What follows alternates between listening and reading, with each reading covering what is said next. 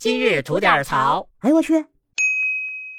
您好，我是肖阳峰，今天咱们来聊一下校园霸凌。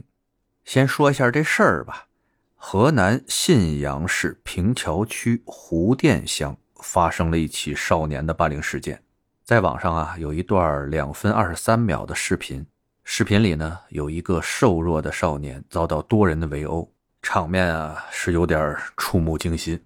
网传吧，这位被打的学生呢为信阳平桥区湖店乡中心学校的六年级学生，而施暴者呢也曾是该校的学生。不过呢，现在已经办理了退学手续。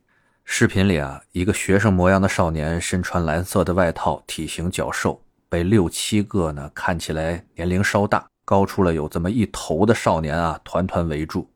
从视频的第一秒，就有一个身穿黑色羽绒服的男孩给了这个蓝衣少年一个大耳光。接下来，另外一人猛踢了这蓝衣少年两脚，嘴里还叫喊着啊，还犟不，还犟不。其中啊，出手最狠的是一个身穿绿色外套、染着黄色头发的男孩，他连续攻击蓝衣少年的头部，嘴里边还不干不净的骂骂咧咧。就在这群人围殴这名少年的时候，旁边有几个人手里还拿着手机，记录着整个的过程。这群人里边啊，还继续威胁这个少年说：“下次我就用电棍揍你。”我数了一下哈，在这视频的前一分钟。这个挨揍的少年就被打了十三个耳光，被踢了十一脚。到后面呢，有一个穿黑衣服的，直接把这个蓝衣少年踢倒在地。随即一帮人啊就开始拳打脚踢的围殴了。我再数我也数不过来了。这件事儿呢被报到网上以后呢，有记者多次尝试拨打湖店乡中心学校电话，但一直没有人接。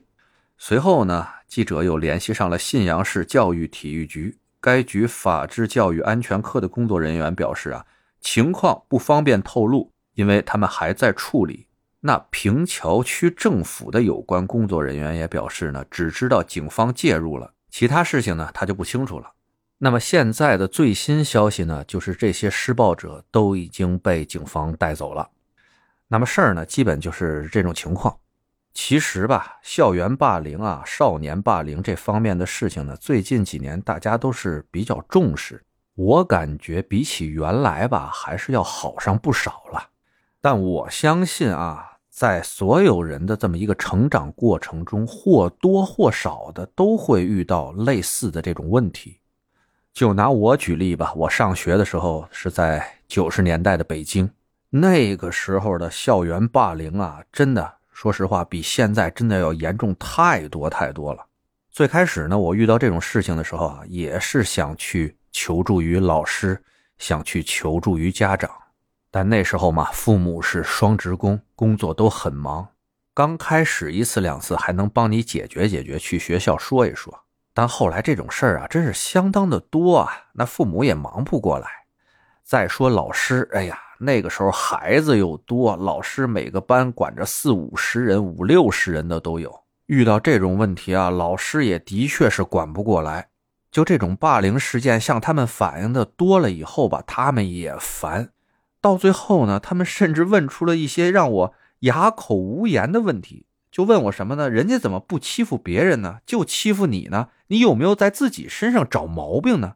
哎呀，这问的我，你说我咋回答？岁数又小。他们问我这个问题的时候吧，居然让我当时对自己产生了怀疑。对呀，他们为什么不欺负别人就欺负我呢？哎，不对呀，他们也欺负别人呢。反正后来呢，求助无果之后，作为一个男生，我又不愿意认怂，任人欺负。那我能做的是什么呢？就只有以暴制暴。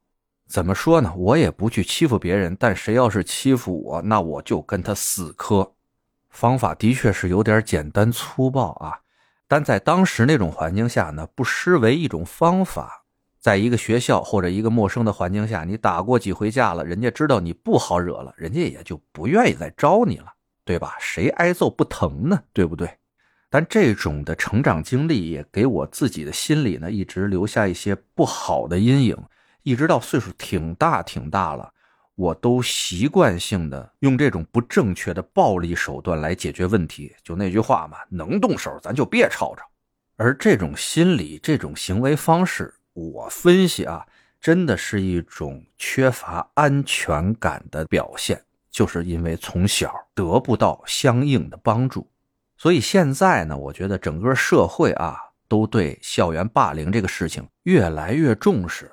那我们现在遇到这种校园霸凌事件，作为当事人的孩子，一定要求助于家长和老师，甚至是公安机关。不要认怂，不要胆怯，你的懦弱就是那些人嚣张的源泉。而作为家长，作为校方，也一定要把这个事情重视起来，因为你们的忽视和不作为，不但助长了那些坏孩子的气焰，而且非常有可能毁了一个又一个被欺负的孩子们。纵容和不作为，那是要出大事情的呀。真的再也不要向孩子问出那种他们怎么不欺负别人就欺负你呀这种没头脑的问题了，好吗？好了，想聊新鲜事您就奔这儿来；想听带劲儿的故事，去咱左聊右侃那专辑。期待着您的点赞和评论。今儿就这，回见了您的。